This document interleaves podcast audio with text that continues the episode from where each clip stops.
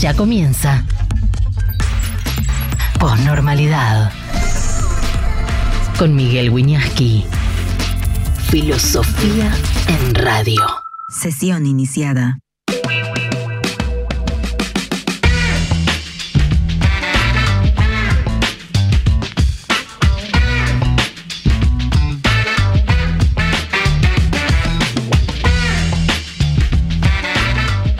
Muy bienvenidos a la posnormalidad.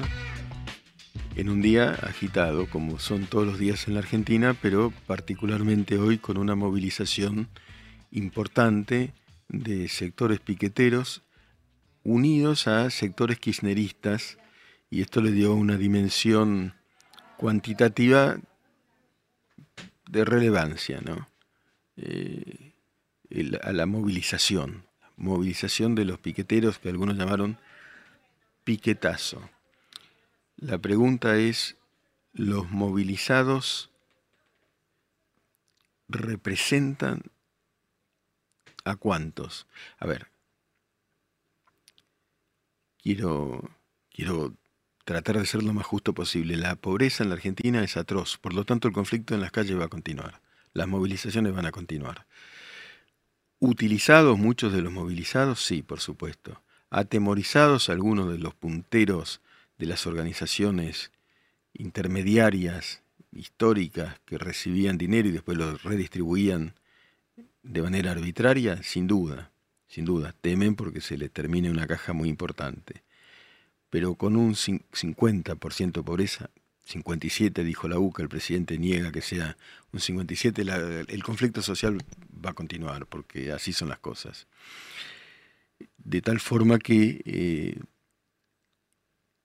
acá hay dos niveles, ¿no?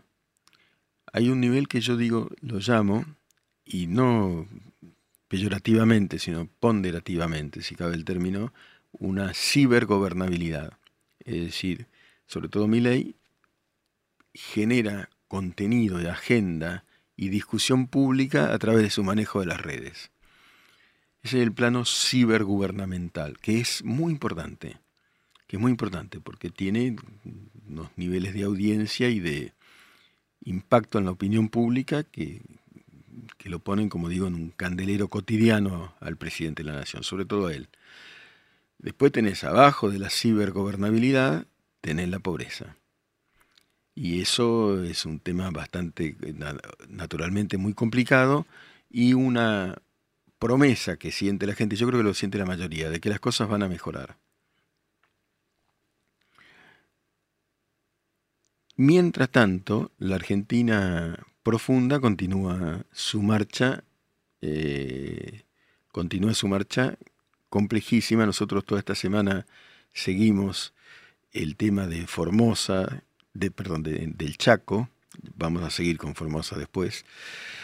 Eh, y no- no- uno de los, muchachos que trabaja con nosotros nos hizo un informe que ahí les, les quiero pasar, un resumen de la semana, de nuestro trabajo periodístico de la semana, sobre el Chaco, el caudillismo feroz, la trata de personas, eh, de esclavitudes sexuales, temor y corrupción, la muerte de Cecilia Strisowski. Entonces veamos, si podemos chicos, la, el informe sobre nuestra tarea en la semana. Que comienza a trabajarte psicológicamente y a sentir que, que, que estás indefenso, que no tenés a quién recurrir, por lo tanto tenés que seguir con él porque te convence de que él te defiende, compañeras que no tenían permiso para ir a cocinar para, para sus hijos, para mandarlo al colegio, o la mayoría de las mujeres que estaban en el movimiento eran mujeres, madres solteras, y, y te va quitando la dignidad de a poco y te va convirtiendo en algo que vos no sos.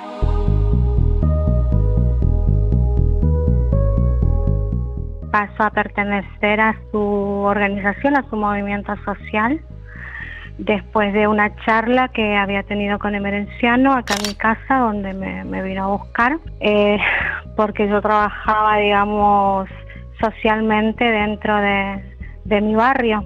Y bueno, y con la promesa en ese momento nosotros estábamos peleando por la construcción de un colegio secundario en la zona donde yo vivo. Habíamos logrado ya la escuela primaria y el jardín y eh, nos faltaba el colegio secundario.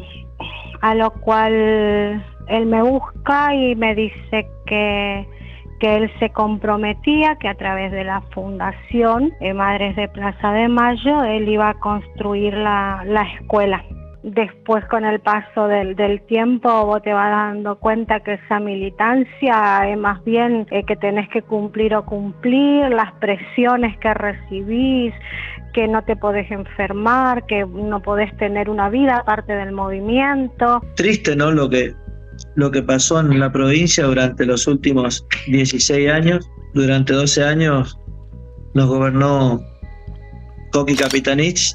Nosotros la veníamos denunciando un montón de irregularidades que veíamos en el manejo de los planes sociales, irregularidades que fueron este, transformándose en prácticas nefastas para la gente que necesitaba estos planes, ayudas económicas, becas, asistencia, viviendas y demás. Y a la fecha se vienen sucediendo o se vinieron sucediendo hechos dolorosos y tristes como lo que fue el caso Kilo Vallejo, que termina un dirigente social muy ligado al gobierno, suicidado en una comisaría, su mujer condenada a 12 años de prisión, continúa con lo que conocemos como el caso Sena, la muerte de Cecilia Trasowski. Vos dijiste, a ver, corregime si no, que eh, entraban a las 5 de la mañana y eso es lo del candado, ¿no? Y ponía un candado al portón, el portón y no teníamos horario de salida. Tal vez eran las 2, 3 de la mañana y, y continuábamos trabajando. ¿Eso era así? Sí, Sí, así tal cual. ¿Por qué? Porque nosotros teníamos que demostrarle al gobierno que por nuestros sueños nosotros podíamos estar sin dormir, sin comer. Hubo compañeros que la pasaron realmente mal, compañeros que se enfermaron.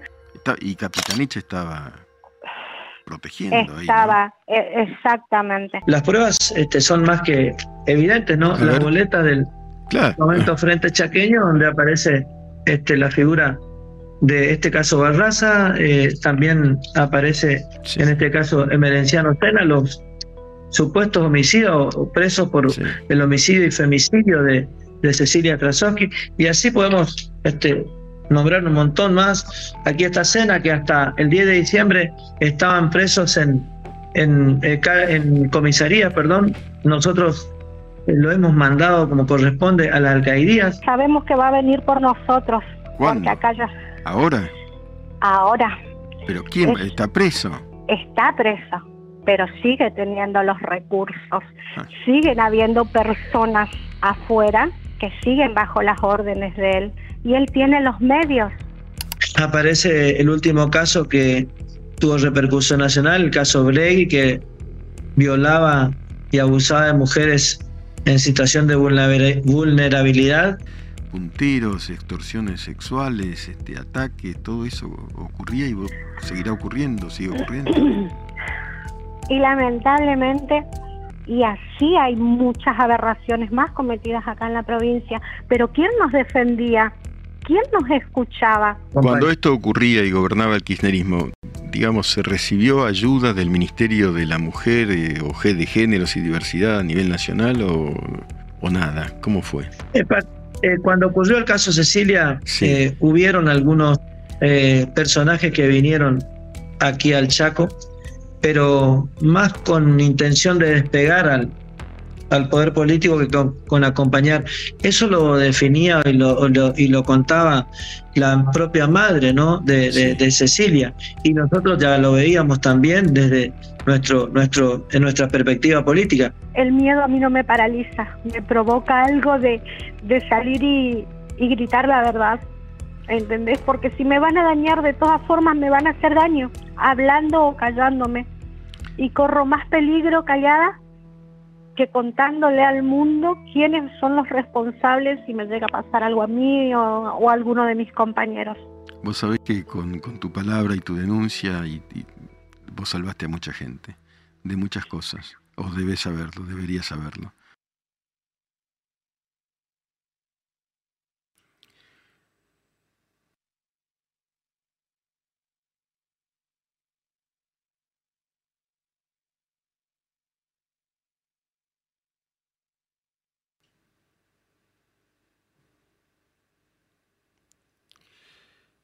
Ahí acabamos de ver el resumen de nuestras investigaciones de la semana, en este caso dedicadas al Chaco, en el excelente, como habrán percibido, visto ustedes y comprobado, eh, resumen audiovisual que hizo Cristian Brogini, uno de los valores que tenemos acá en Neura, y vamos a hacer una investigación semanal y la vamos a resumir al, final de la semana eh, sobre cuestiones, vamos a recorrer provincias mostrando algunas cosas. Alguien ahí pregunta, dice, hay que, Gustavo Herrera, hay que denunciar, señora.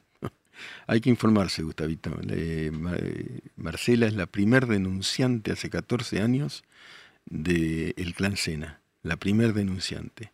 Y por eso tuvo una, una vivencias horribles. Le tiraron un auto encima, lo, lo, lo contaba, le la quemaron. La primer denunciante. Hay gente que, eh, no hay que levantar el dedito y apostrofar a todo el mundo. Justamente al revés en este caso. Gracias Matías, que hizo un gran resumen que hicimos acá. Gracias Lucy. Eh, Flor Mora, hola profe, acá Flor desde Barcelona. Te quería preguntar si tenés información sobre el futuro de la base China en la Patagonia. Nadie, habló de eso nunca más en medios tradicionales. No, no, pero sí, las investigaciones las hicieron los medios tradicionales. ¿eh? Eh, esa base está y hay un acuerdo. Eh, va a ser muy difícil.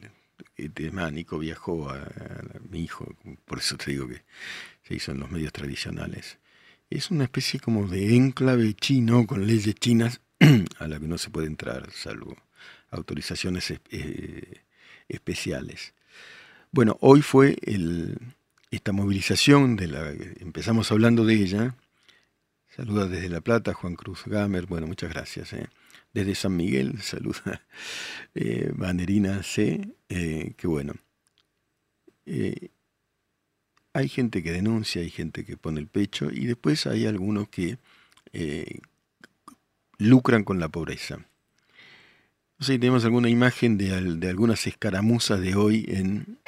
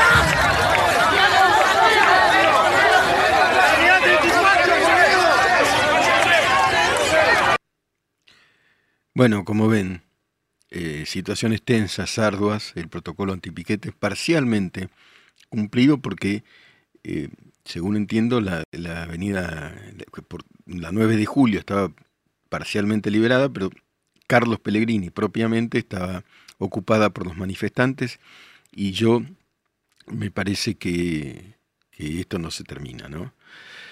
También me da la impresión de que eh, hay dos planetas en la Argentina.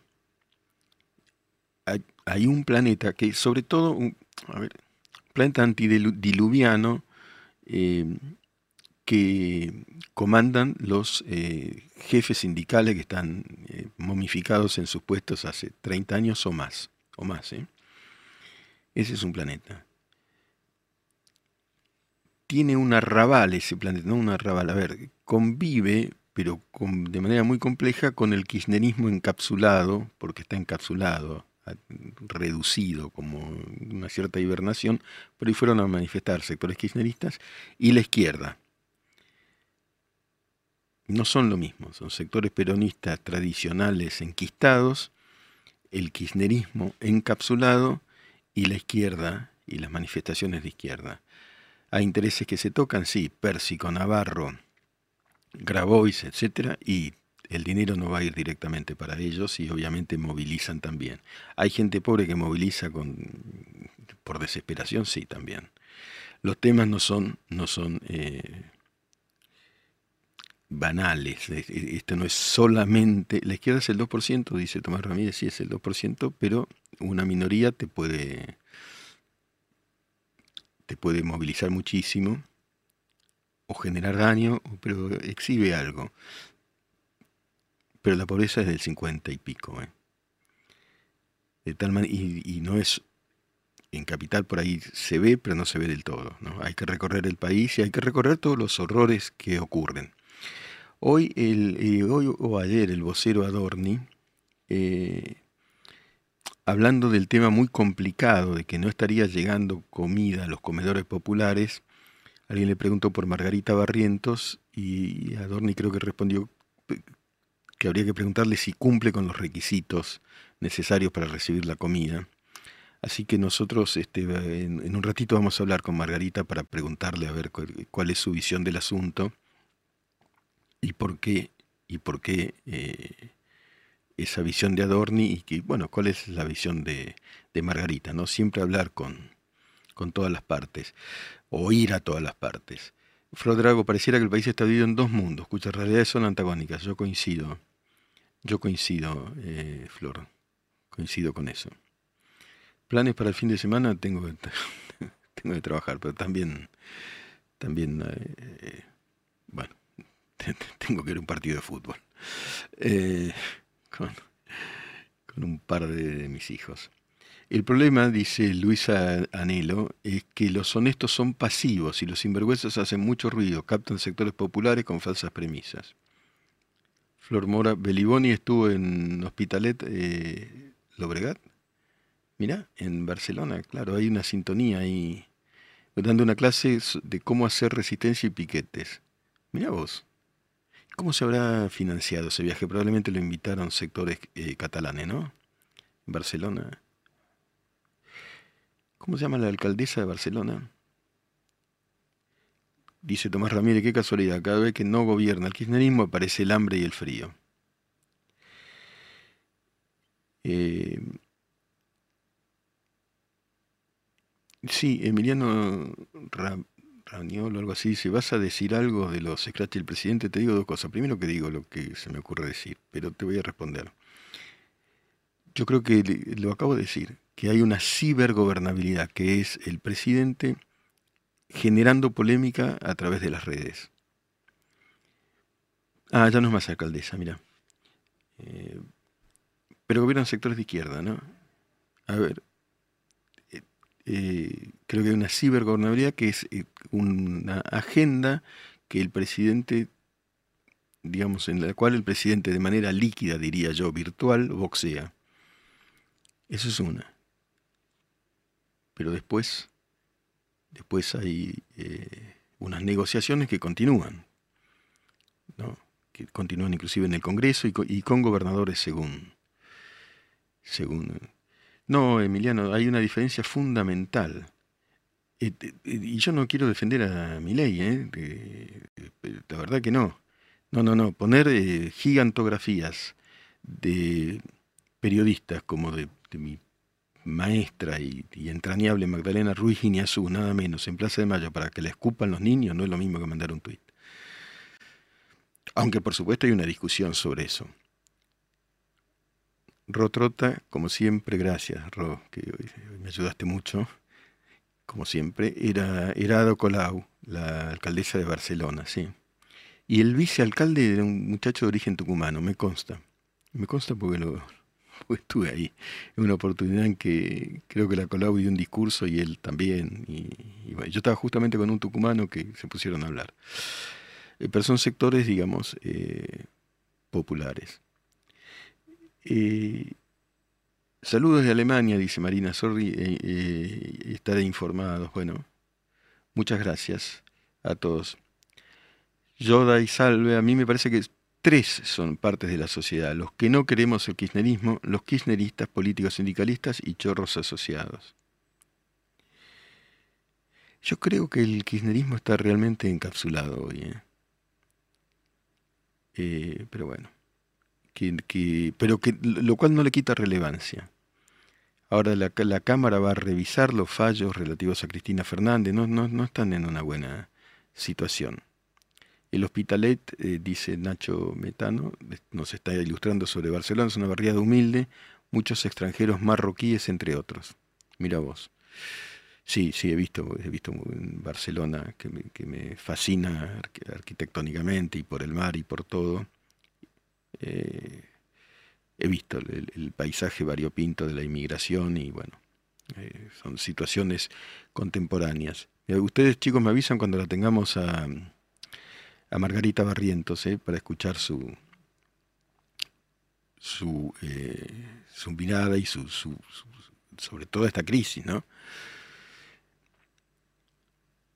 Dice DMSHO, hola profesor, ¿cuándo será el día en que veremos funcionando esos camiones hidrantes? Yo prefiero que no, que no ocurra. No, porque cuidado con la lógica de la represión. ¿eh? Yo, como les dije ya muchas veces, yo que cubrí muchas, te va de las manos y, y todo puede ser más grave. Prefiero, y a la vez uno quisiera que se cumpla el protocolo antipiquete, por ejemplo, no se puede cortar absolutamente el tránsito. Pero tratar de oponer a, los manifestantes una fuerza mayor a la necesaria es un error. Sí la que corresponde a, eh, según cada situación. ¿no?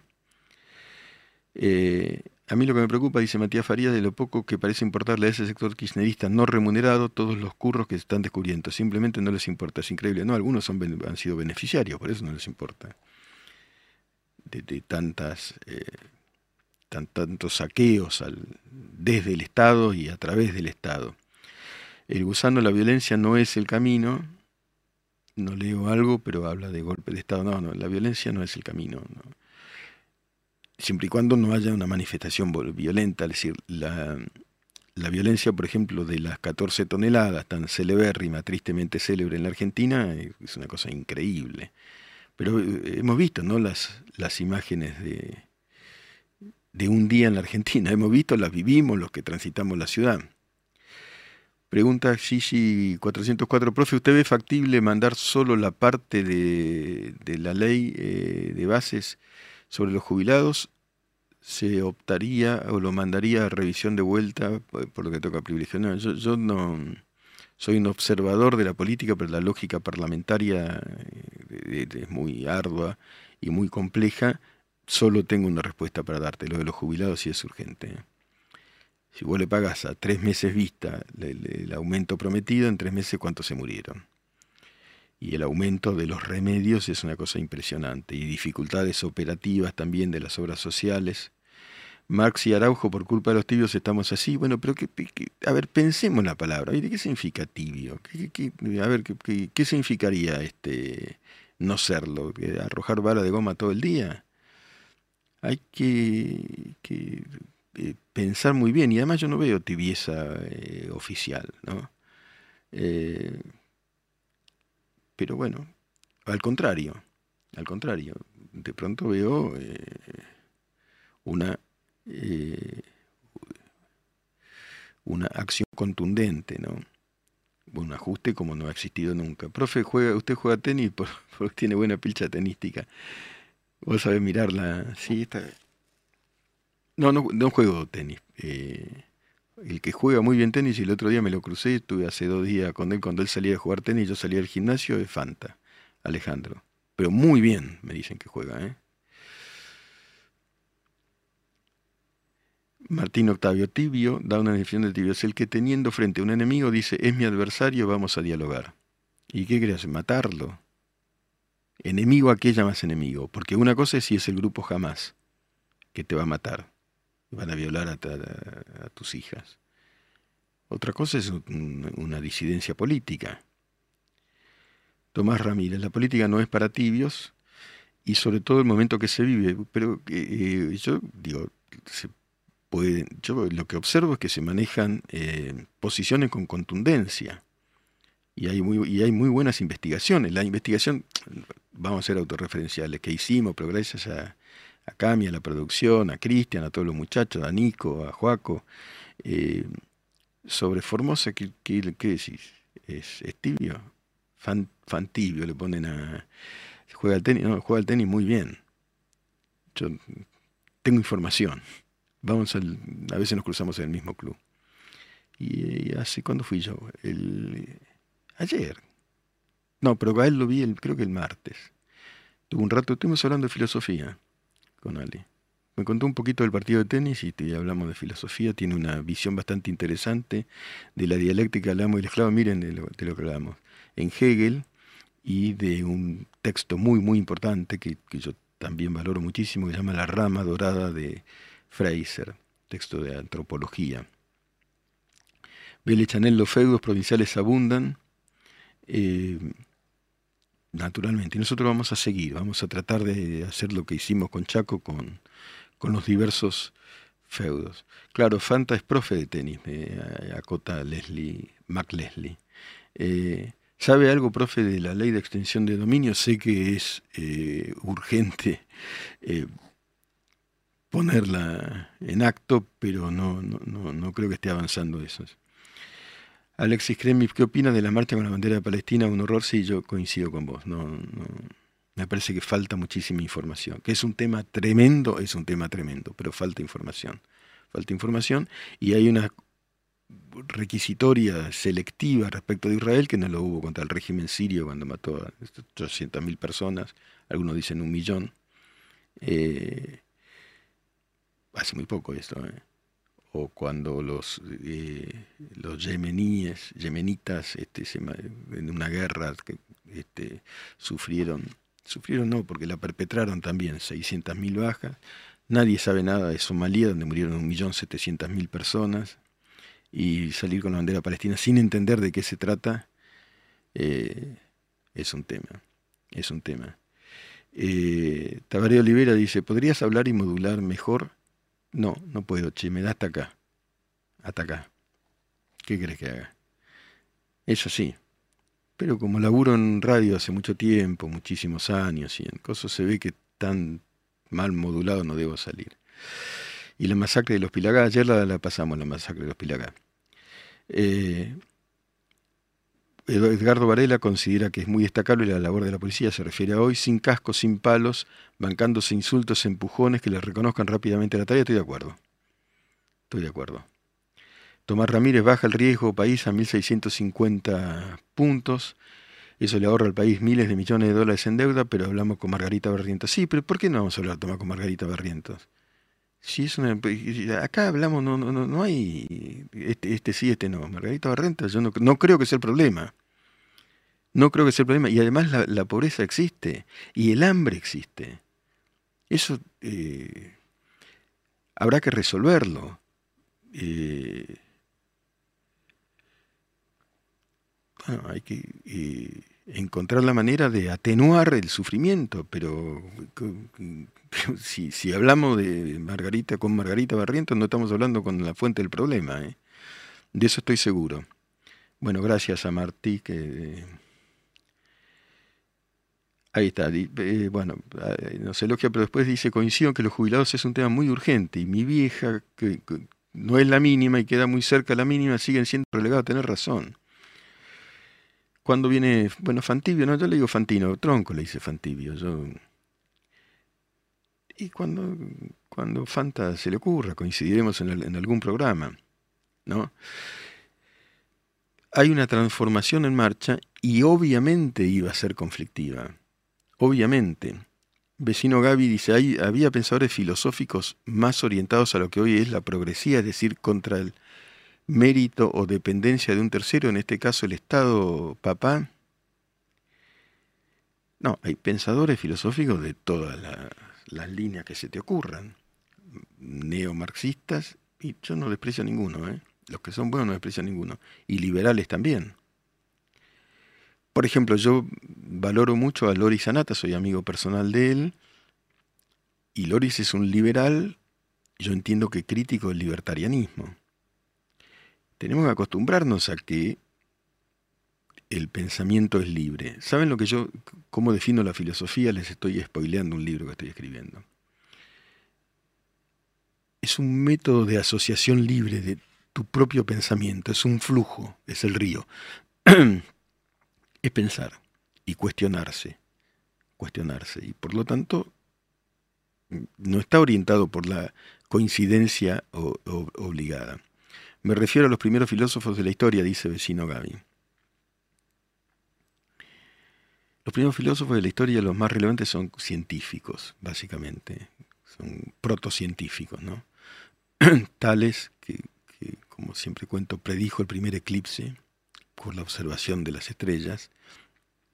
Anaximandro y Anaxímenes, y Platón como pensador político, bueno, Sócrates, que no, es un personaje de Platón, eh,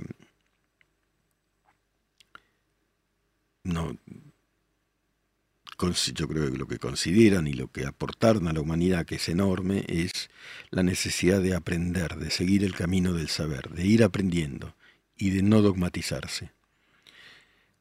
El pensamiento es libre, dice Berti Doppler, pero hay métodos más eficaces que otros. Es que defino pensamiento como lo contrario a lo que no tiene método, no es una anarquía metodológica. Hay métodos de pensar, hay una lógica, el pensamiento es una cosa seria. Pero cuando está orientado, eh, aguante Marco Aurelio, Calixto 555, mira, te cuento algo personal. Eh, di 200 vueltas para comprarme un libro de Marco Aurelio. ¿Por qué? Porque estoy escribiendo un libro. Yo leí las meditaciones. ¿eh? pero di 200 vueltas porque el costo de los libros es tremendo. Me lo compré. De manera que estoy volviendo a leer las meditaciones. Tiene un prólogo muy interesante sobre por qué, por me interesa Marco, Marco Aurelio. Nació en el ciento y pico después de Cristo y el que lo designa murió antes, pero el que dice este va a ser el emperador es nada menos que Adriano. Eh, Marco Aurelio es un eh, eh, emperador filósofo y en tanto emperador iba a la guerra y mataba. Si no se puede estar de moda Marco Aurelio, yo lo estudié en su momento. Es interesante porque es, el, único que yo sepa, el único pensador, en este caso estoico, que, eh, que ejerció el poder. Yo no se me ocurre otro filósofo, digamos así, que haya ejercido el poder. Y la verdad es que es muy interesante. Gato Monte dice, ¿cuánto dinero gana usted en Neura? ¿Y qué te importa? Yo tengo cinco laburos. ¿Cómo, ¿Cuánto gana vos? Eh, si tengo cinco laburos, tengo cinco laburos. Absolutamente condenable las expresiones destituyentes del senador Mayans. Sí, bueno. Mayans es el senador formosenio, digamos, títere de Gildo Infran, que dijo que habría que hacerle un análisis psicológico al presidente y bueno, a todos en todo caso y, no, no corresponde. No, Marco Aurelio no es el de la película, es el primero. Sí, tenés razón, Nacho Balupite. Marco Aurelio es el de la peli Gladiator, el que recluta Máximo. Marco Aurelio aparece en las primeras escenas de la película. Lo sucede su hijo Cómodo, que era un sátrapa. Marco Aurelio fue genial. Eh, y el hijo de Marco Aurelio fue el máximo Kirchner de la época, agrega. Eh, en fin. El pensamiento requiere, dice Flor Drago, de una construcción, conexión y deconstrucción de las redes neuronales. Es un proceso. Por ejemplo, yo escribo columnas con una mirada. La columna, cuando vos podés, tenés el, honor, el privilegio, yo estoy muy. Estoy muy agradecido por, por ser columnista de un medio gráfico, de Clarín. Muy agradecido, porque es muy difícil. Yo miraba antes a los columnistas con, así desde abajo, ¿no? llegar a columnista. Pero la columna debe ser argumental, escribir cualquier cosa, no es libertad de prensa, debe ser argumental y basada en información. Ariel pregunta, ¿cómo define los dos mandatos de Carlos Saúl Menem? No, yo tengo una mirada bastante crítica. Eh, yo lo investigué muchísimo, me hizo varios juicios el entorno de Menem respecto de la corrupción, muy crítica de la corrupción, pero muy crítica de la corrupción durante los gobiernos de Menem, a quien conocí, ahora con, con, su hermano Eduardo y demás, tuve un diálogo el otro día correctísimo. Acá vino Coan, que, que fue algo así como, como una, una de las manos derechas de Carlos Saúl Menem y también, pero, pero la corrupción este, a partir de las privatizaciones fue tremenda y naturalmente hay que reconocer que hubo una estabilidad monetaria atada al dólar. ¿no? Separó la, después de dos hiperinflaciones. ¿eh? O sea que nada es fácil. Miguel, dice Lorenzo Acosta, ¿ejercer poder como filósofo es matar o causar crisis en la mente de los pueblos? Bueno, la palabra matar a mí no, no me gusta, eh, pero es internarse en la conversación pública utilizando métodos eh, y saberes que se han construido a lo largo de milenios. Esos métodos los provee la filosofía. Claro, la filosofía no mata, dice Nacho Metano.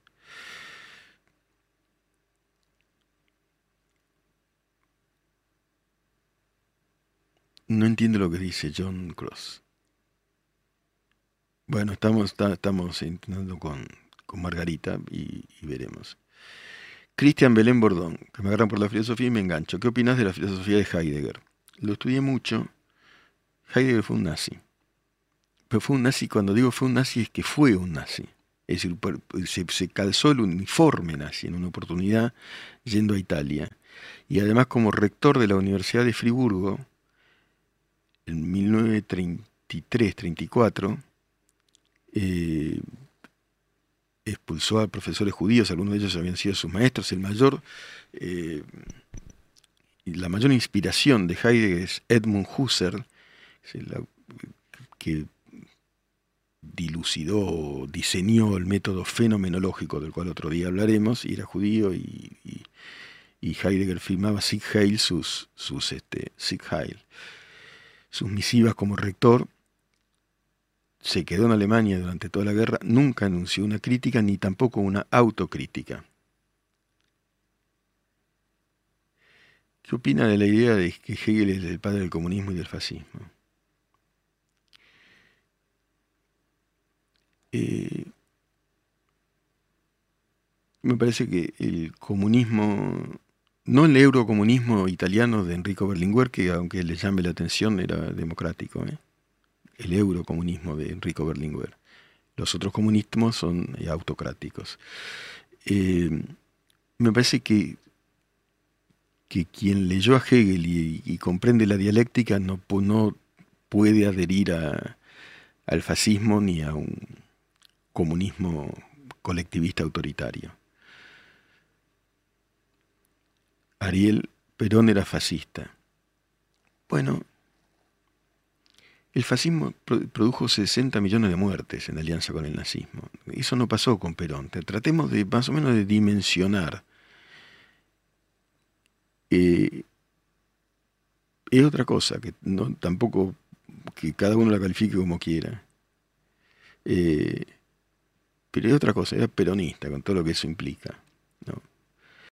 ¿No? No, eh, Ariel, eh, yo, leí, porque viste, yo leí casi toda la obra de Perón, de Perón porque Perón escribía.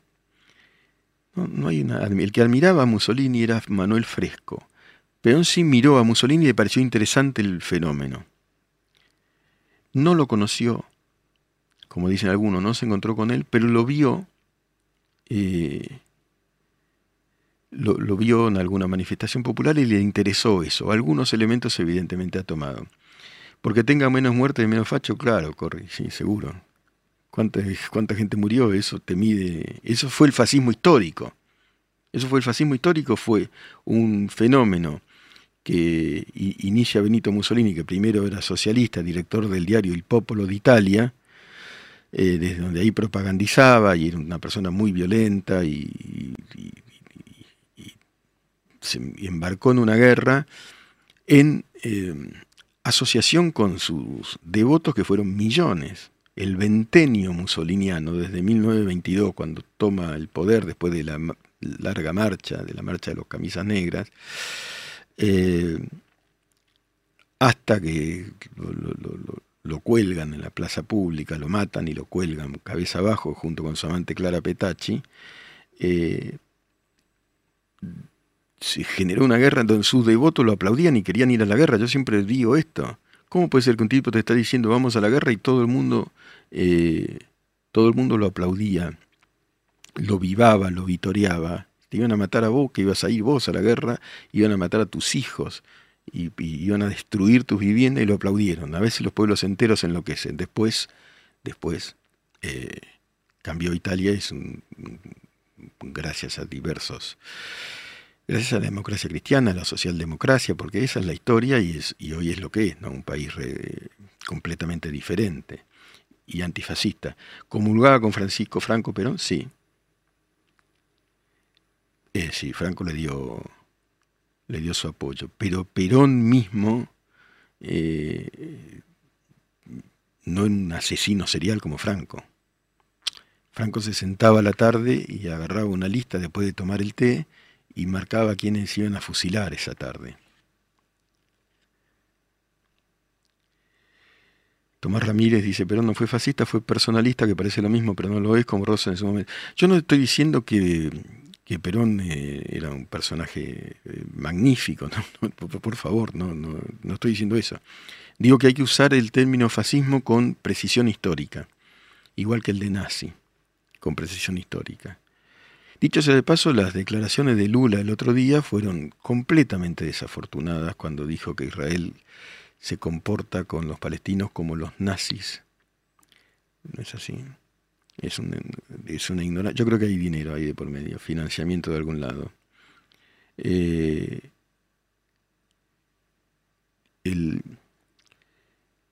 los nazis eh, eh, mataban a 100.000 personas por día en cámaras de gas, inventaron una máquina de matar. Los nazis cerraban no solamente a judíos, a gitanos, a homosexuales, en galpones de madera y los incendiaban prendiendo los fuegos diariamente. Los nazis consideraban que era una eh, que eran una raza superior y además no fueron agredidos como Israel en este momento por jamás. Agredidos. Hitler habían perdido la Primera Guerra Mundial, que tampoco y la, que la, la habían iniciado también, ¿no?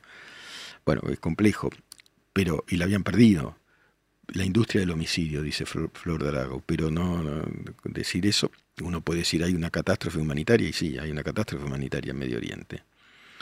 No, el gusano, ¿escuchaste la última entrevista de Putin? No, no, me, debería haberla escuchado, pero ni un personaje ni el otro me atraen demasiado y, Putin no solo no me atrae, sino que es un siniestro. Lo mató a Alexei Navalny y a, a la periodista Poniatowska era, y a tantos más, a cualquiera que, a cualquiera que lo, en fin, que difiera con él. Francisco Rodríguez González, profe, ¿qué opina de los aportes de Jacques Derrida al pensamiento contemporáneo? Gracias. Es interesante, no, no, no es que esté de acuerdo, pero de, ahí viene el tema de la deconstrucción y todo esto, ¿no? Jacques Derrida. Eh, los, los espectros de Marx. Es interesante, es francés, y con esto digo mucho. Eh, ¿Cómo no te crees? Yo, mira, bebé, bebé, yo no me creo para la parte de los supuestos incendios y gases. Tiene mucha falla de historia. Mira, no, no, no, por, por Dios, por Dios. Sobre los, los horrores de la historia hay que estar informado. El holocausto es el acontecimiento letal más documentado de la historia. Es el acontecimiento, de, es un genocidio realmente. Ahí sí es un genocidio. Más documentado de la historia. No vi listo la entrevista de Johnny ayer, eh, pero bueno, entiendo que sí. Tomás Ramírez eh, está tan, debatiendo, me parece, en torno de Perón. No, me lo toma a pecho porque no podés negar cosas fundamentales. Si vos vas a opinar, digamos, hay que informarse mínimamente. Después pensar lo que quieras sobre la información. Lo del acontecimiento más documentado de la historia, quiero, quiero contarlo. Estaba, y después pasamos al poema, porque Margarita debe estar ocupada, no nos pudo contestar. Eh, yo estaba en la Universidad de Columbia, donde iba todos los años. No, no estuve presente ese día. Bueno, en la Universidad de Columbia da una conferencia Ahmadinejad, el premier, llamémoslo así, de Irán. En una visita que hizo a Nueva York, supongo que por Naciones Unidas, la Universidad de Columbia, el rector se llamaba en ese entonces Lee Bollinger, eh, y Ahmadinejad va a un espacio que yo conozco, la Universidad de Columbia, y dice y niega el holocausto, que eso es Irán, ¿eh? niega el holocausto. Y Bollinger lo, interrumpe, el rector, le dice, no puede decir eso. Ahmadinejad dice, en mi país no interrumpimos a los invitados. Sí, pero usted no puede negar el acontecimiento más documentado de la historia.